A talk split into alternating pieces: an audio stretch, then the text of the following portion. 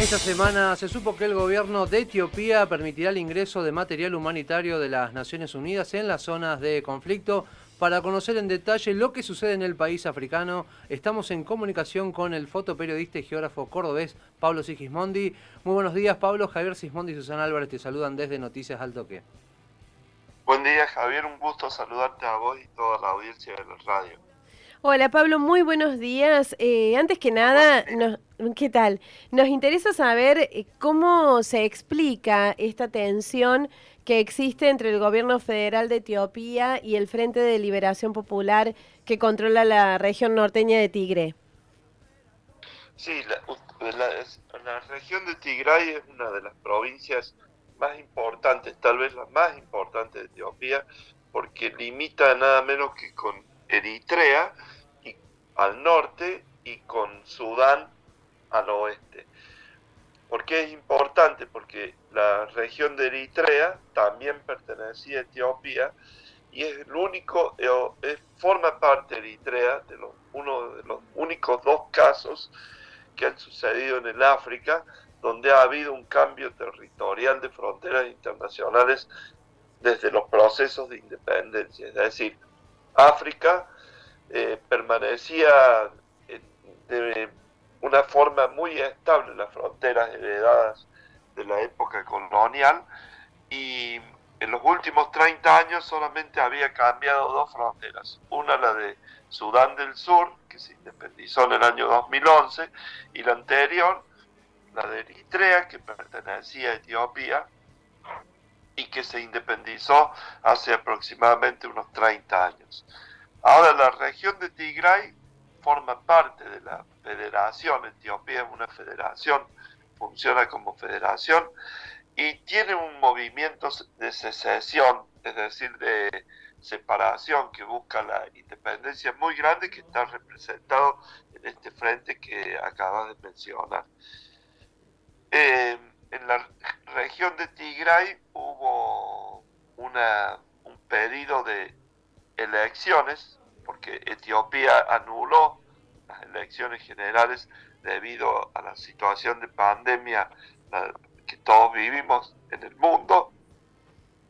Y a partir de ahí eso generó una segunda eh, eh, fuente de tensión. La primera se había dado hacia septiembre del año pasado, cuando una parte del ejército de Etiopía fue detenido justamente en esa región por las fuerzas del movimiento de secesión. Ahí se generó el primer gran conflicto. Hay que recordar que en esa Etiopía federal de la que estamos mencionando, cada provincia tiene un grado bastante avanzado de autonomía y justamente eh, el año pasado cuando se produce esa detención que estoy mencionando del ejército de Etiopía por parte de eh, las milicias de la región del Tigray, ese ejército iba justamente, era parte de lo que estaba trabajando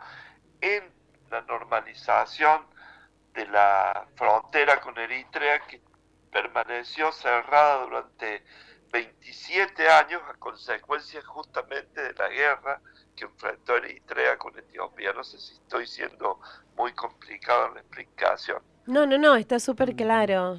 Pablo, además, eh, y en este conflicto, ¿no? esta tensión que hay entre el gobierno federal de Etiopía y por el, lado del Frente de Liberación Popular que controla esta zona del Tigray, en el medio de este conflicto además quedan 6 millones de personas que están sumidas en la hambruna. Eh, panorama complejo, ¿no? Para si uno lo piensa a futuro.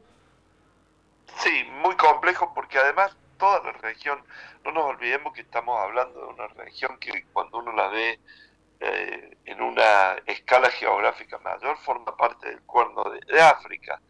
Y el cuerno de África es una región extremadamente volátil y muy complicada, donde los refugiados van y vienen de, una, de un sector a otro. Como bien decís vos, hay ahora una cifra que también es difícil de precisar, pero que sin dudas oscilan varios millones de personas refugiados. Y digo por qué, porque cuando uno ve ese mapa macro, se encuentra que toda la región del Cuerno de África tiene otros conflictos en Somalia, en Somalilandia, en el norte de Etiopía, en Sudán, en Sudán del Sur, en Djibouti, como mínimo. También podríamos incorporar el noreste eh, de Kenia. Es decir, es una región que eh, los refugiados, digo, van y vienen porque de acuerdo a cuál, de los conflictos esté más eh, activado en determinado momento, las personas tienden a desplazarse. Justamente una de las mayores problemáticas que ha generado el panorama en el Tigray es la enorme cantidad de refugiados que se están desplazando hacia Eritrea y hacia eh, Sudán. Por eso mencionaba al principio que el Tigray es una provincia muy importante, justamente porque está limitando con dos países, Eritrea y Sudán, que también sufren problemas internos y de los cuales el Tigray eh, a veces recibe justamente gente proveniente de esos otros dos países. Eh, Pablo, ¿qué otros intereses eh, alimentan el conflicto en esa región? Porque mm, a pesar de tener estos niveles de hambruna, eh, eh, Etiopía es una de las regiones que es uno de los principales motores económicos de, de, África. Entonces, ¿cómo se explica esta situación? ¿Hay otros intereses foráneos que están fogueando estos, estas tensiones internas? Bueno, te agradezco mucho la pregunta. Casualmente, en estos días estoy recordando que hace solamente dos años estuve en la región de Mekele, porque es la capital, como bien decís vos, de, una, de la provincia de Tigray, pero Etiopía está viviendo desde hace aproximadamente unos 15 años un boom económico continuo, es una de las economías que más crece en el mundo. Eh, yo he estado en Etiopía en tres oportunidades y la última en el año 2018 realmente me sorprendió.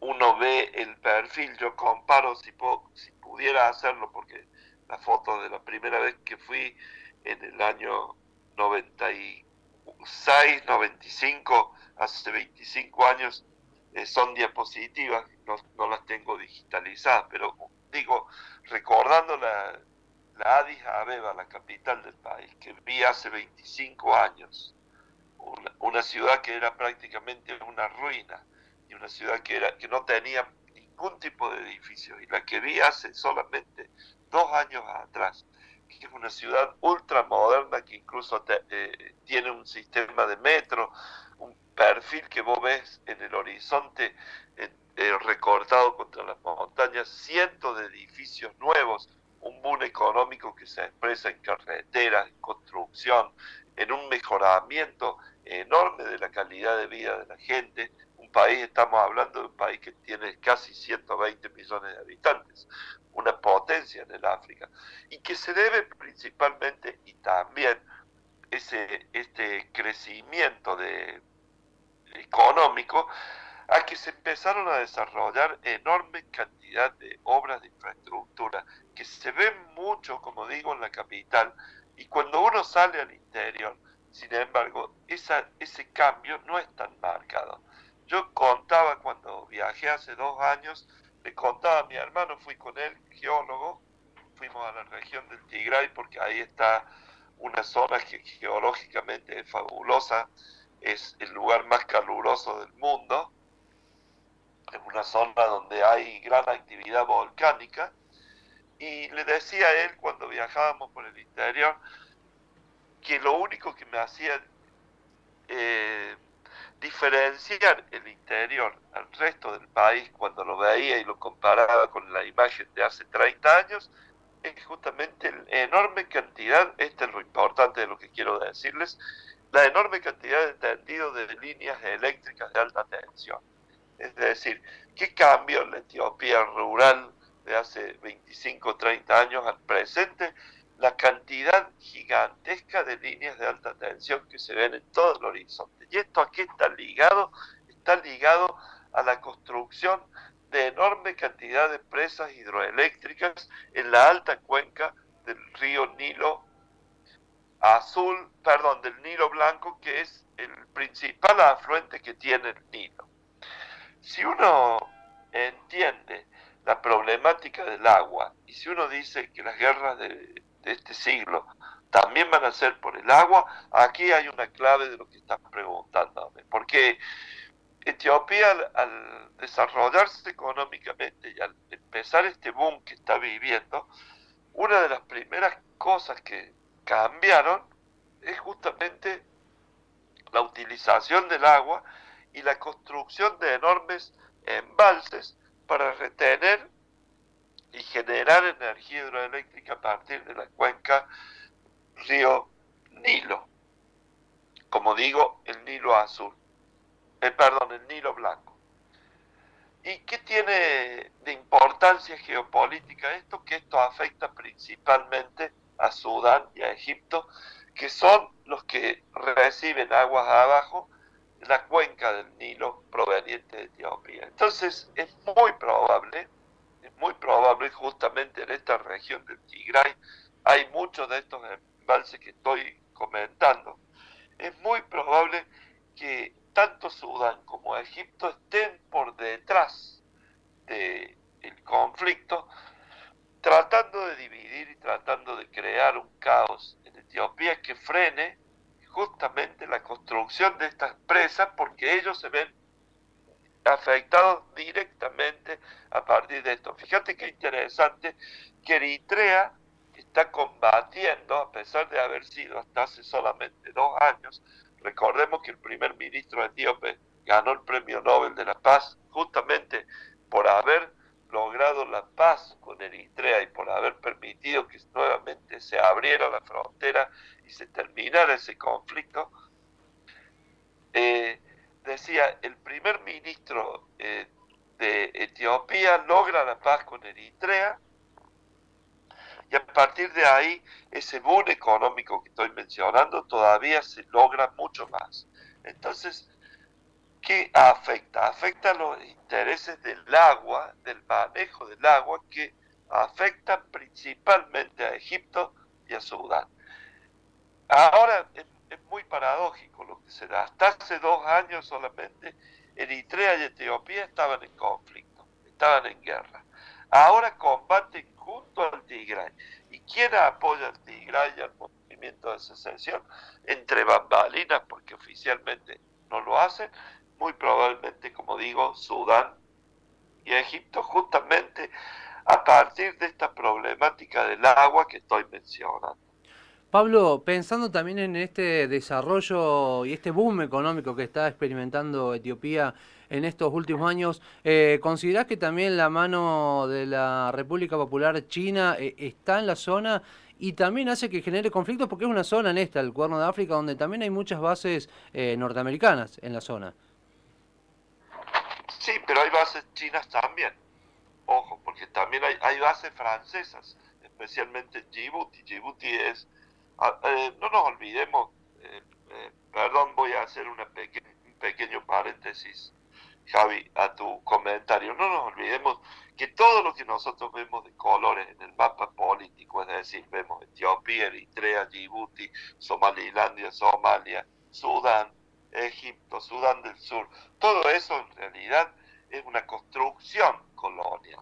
Es decir, todas las fronteras políticas de estos países que estamos mencionando son resultados de la herencia colonial que en, en la mayoría de las veces no ha respetado las fronteras étnicas o las fronteras geográficas, sino que se han trazado arbitrariamente.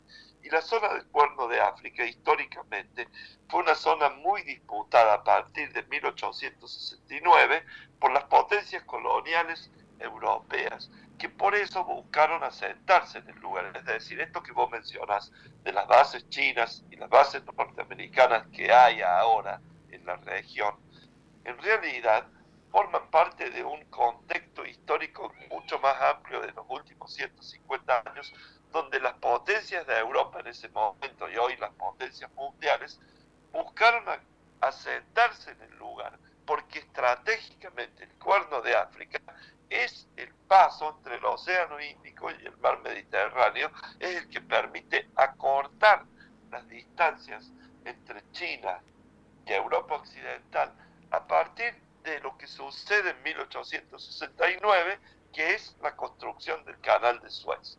Es decir, hasta antes que existiese el canal de Suez, el cuerno de África no tenía ninguna importancia para las potencias mundiales.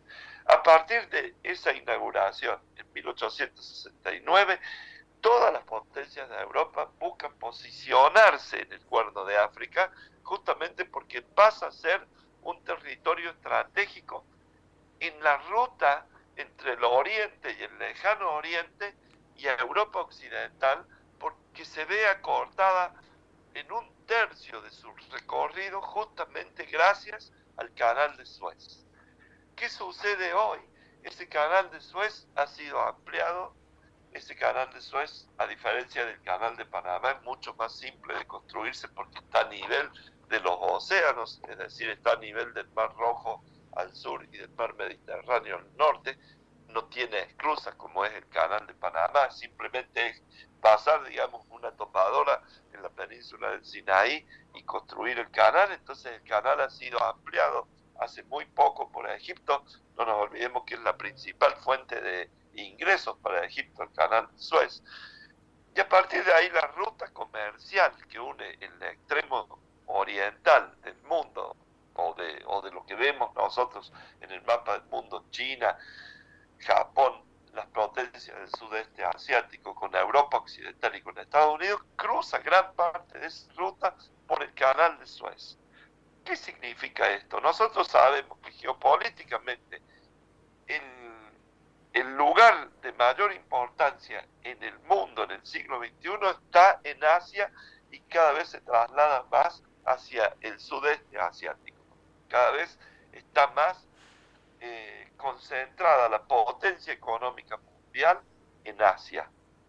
Por lo tanto, cada vez está más concentrado el comercio y las rutas marítimas que siguen siendo las principales eh, formas de comercio desde el sudeste asiático hacia Europa Occidental o hacia eh, el, el mundo norteamericano o de americano a partir del océano Atlántico. Si vos ves el mapa de eh, Asia, el sudeste asiático, por dónde salen las rutas comerciales, son dos grandes principales. Una atraviesa el estrecho de Malaca, el océano Índico, y entra por el Mar Rojo hacia el canal de Suez y hacia Europa, y la otra navegan libremente, entre comillas, porque tampoco están así, por el Océano Índico rumbo hacia el continente americano. Entonces, el dominio del cuerno del África, vuelvo a la pregunta que me estás haciendo para darle un marco más amplio,